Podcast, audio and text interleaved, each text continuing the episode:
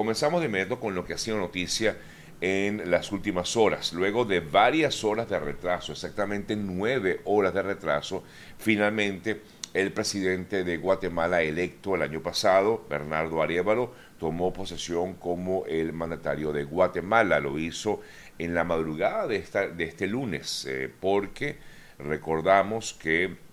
hubo varios inconvenientes en el Congreso en el día de ayer. El retraso eh, se dio luego de que los legisladores finalmente, los nuevos legisladores del Congreso guatemalteco, prestaran juramento, eligieran lo que es la junta directiva como tal del Congreso. Eso tardó varias horas, hubo varios inconvenientes, tomando en cuenta de que algunos de los integrantes del Congreso representaban o representan al movimiento Semilla, que es el movimiento que llevó al poder a Bernardo Arevalo en ese país y que ha tenido varias dificultades, eh, dificultades quise decir, en esa nación. Eh, la legislatura también revocó una decisión del Congreso anterior que había designado independientes a miembros del partido Semilla, como les decía, una medida que justamente les impedía formar parte de la junta directiva del Congreso y debilitada, por cierto, eh, o debilita,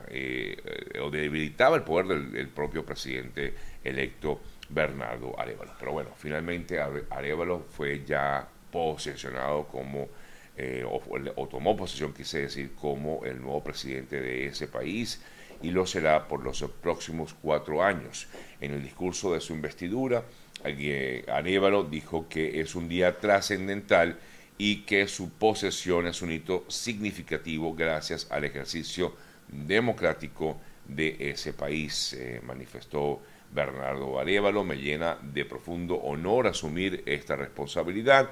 evidenciando que la democracia tiene la fortaleza necesaria para resistir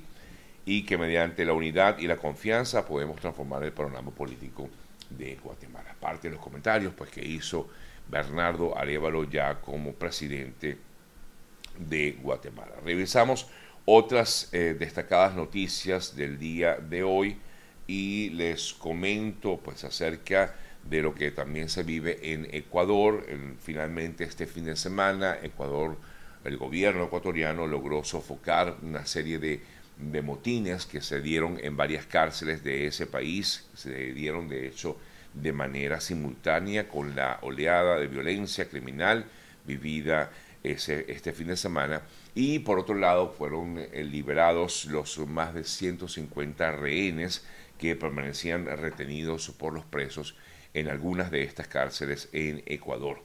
Así, el propio presidente Daniel Novoa confirmó la liberación de la totalidad de los rehenes que desde inicios de la semana pasada permanecían retenidos en las cárceles de Esmeraldas, La Tacunga, Ambato, Cuenca, Azogues, Lojas y Machala. Eh, los motines habían vuelto el foco de la crisis violenta eh, que, con la cual comenzó lamentablemente este año eh, la nación ecuatoriana y que concluyó, pues como ya dijimos y comentábamos la semana pasada, con eh, esta decisión tomada por el gobierno del presidente Arevalo, en principio de declarar un estado de excepción y luego declarar una crisis interna en el país, lo que ha generado la presencia de la policía de la guardia o de los efectivos de las Fuerzas Armadas en las calles de este país suramericano. Hoy también, por cierto, se recuerda a Oscar Pérez en Venezuela, recordando, tomando en cuenta de que justamente hace ya en el año 2018 fue asesinado. Eh, recordamos que Oscar Pérez había alzado contra el régimen venezolano y estaban escondidos en una eh, casa, humilde casa en eh, el Junquito y allí fueron abatidos por las fuerzas del orden, él junto con otras personas que lo acompañaban un 15 de enero, pero del año 2018, ya pues seis años después, pues recordamos también eh, lo que fue la manera en que lo que se conoció como la masacre de El Junquito. Me voy a Nicaragua, un grupo de sacerdotes que estaban presos en, en eh, Nicaragua fueron excarcelados y enviados al Vaticano. Entre ellos se encuentra el obispo Rolando Álvarez, quien fue condenado en febrero del año pasado a 26 años de cárcel por traición a la patria. ¿no? Eh, los, eh, el, régimen nicaragüense, eh, decía el sacerdote exiliado Uriel Vallejos, lo que quiere es dejar a Nicaragua sin sacerdotes. decía el, el, nicaragüense, el sacerdote Uriel Vallejos, quien pues reclamó esta nueva acción tomada ahora por el régimen de este país al expulsar a estos eh, representantes de la Iglesia Católica en esta nación eh, centroamericana. Según la prensa nicaragüense, entre los excarcelados, como les decía, y enviados al Vaticano, se encuentra justamente el obispo Rolando Álvarez. Revisamos otras importantes informaciones. El fin de semana el régimen de mm, Nicolás Maduro dijo que iba a revisar o tal vez disolver organizaciones no gubernamentales en Venezuela que operan en el país con un proyecto de ley que justamente pretende aprobar eh, la Asamblea Venezolana eh, y que en todo caso regularía la acción de estas ONGs en Venezuela. Eh, lo que se plantea es que el proyecto establece en algunos de sus artículos una serie de prohibiciones expresas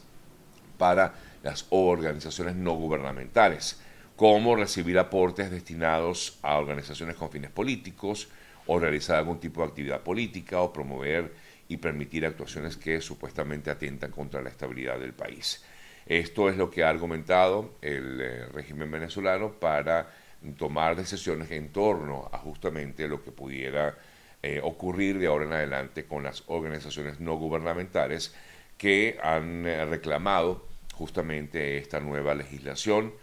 y que ya que está por retomarse esta ley, el proyecto de ley que busca fiscalizar la actuación y el financiamiento de las ONGs en Venezuela. Por cierto que en Venezuela también se espera que para el día de hoy se haga la presentación de la memoria y cuenta de Nicolás Maduro, de acuerdo con lo establecido en el artículo 237 de la Constitución venezolana. El eh, régimen o el presidente, pues dice la información, debe realizar su mensaje anual a la nación en los primeros 10 días siguientes de la instalación de la Asamblea Nacional. Ya esto se dio la semana pasada y se espera entonces que se dé para el día de hoy este discurso sobre la memoria y cuenta en Venezuela de lo que ha sido el último año de gestión de Nicolás Maduro. Son las 8 y 14 minutos de la mañana, amigas, amigos. A esta hora quiero recordarles eh, que si usted eh, en este país, vive en este país y no, no está asegurado, pues les cuento que tiene que, acomodar lugar, buscar asegurarse, buscar tener un seguro que lo respalde a usted y a toda su familia. Por eso siempre hago la recomendación de contactar a nuestro buen amigo E. Oliver Suárez y a todo su equipo, arroba eo.ayuda, a través de, este, eh, de su cuenta en Instagram o de cuenta también en Facebook e incluso pueden contactarlo vía telefónica, pues hablar con él y, e inclusive pues tener, tener esa asesoría para saber realmente cuál es ese seguro que más le conviene a usted y a toda su familia. Lo recuerdo, una vez más, arroba eo.ayuda es su número telefónico 954-842-8875, 954-842-8875. Comienza la carrera presidencial como tal aquí en Estados Unidos, aunque ya hemos visto algunos debates de los partidos, básicamente del Partido Republicano, pues ya hoy comienza, eh, digamos, la carrera como tal hacia las elecciones del año 2024. Eh, aunque porque hoy es justamente lo que sería eh, la decisión que tomaría o se tomaría en el estado de Iowa, que tiene una cuota mínima de participación. Los eh, caucus o las reuniones del día de hoy son una de las citas más importantes en la carrera presidencial de Estados Unidos y hoy justamente se realiza ese caucus, como se le conoce, en Iowa una lucha entre candidatos que sirve definitivamente como lo que sería la primera, eh, el primer paso a, seguir.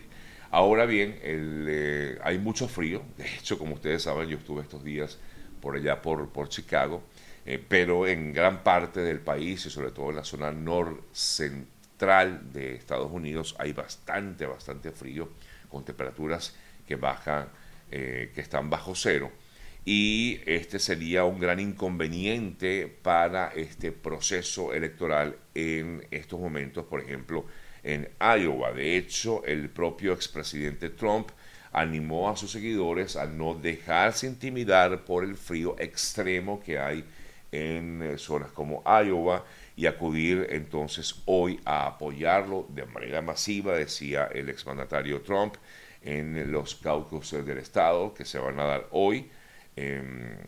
que es la primera cita oficial como tal para convertirse en el, o buscar el próximo candidato del Partido Republicano, que sin duda alguna, a pesar de lo que ha tenido, las trabas que ha tenido el expresidente Trump, parece ser que es el que pudiera eh, ser el candidato presidencial del Partido Republicano. Sin embargo, bueno, ahí, digamos, en el segundo lugar se encuentra Ron DeSantis, según las encuestas, y en el tercer lugar la ex embajadora de Estados Unidos ante la ONU, Nikki Haley, son quienes más probabilidades tienen, eh, en todo caso, em, pero bueno, ya veremos qué ocurre a partir del día de hoy.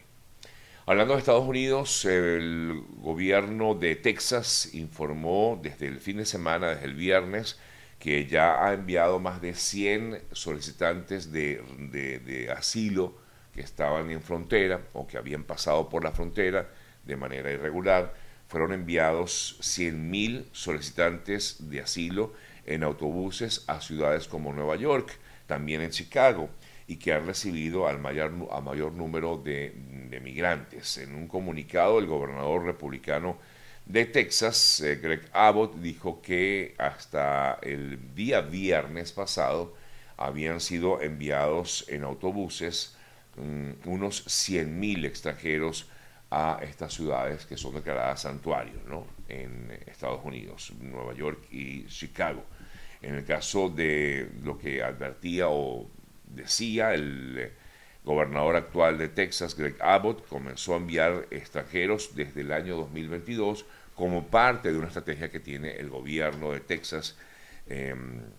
para ir en contra de justamente el gobierno federal, el gobierno del presidente Joe Biden, al que asegura, eh, según Greg Abbott, pues acusa de tener una política de fronteras abiertas que ha perjudicado a este estado, como lo es Texas, así como también otros estados fronterizos con México, como Arizona e incluso California.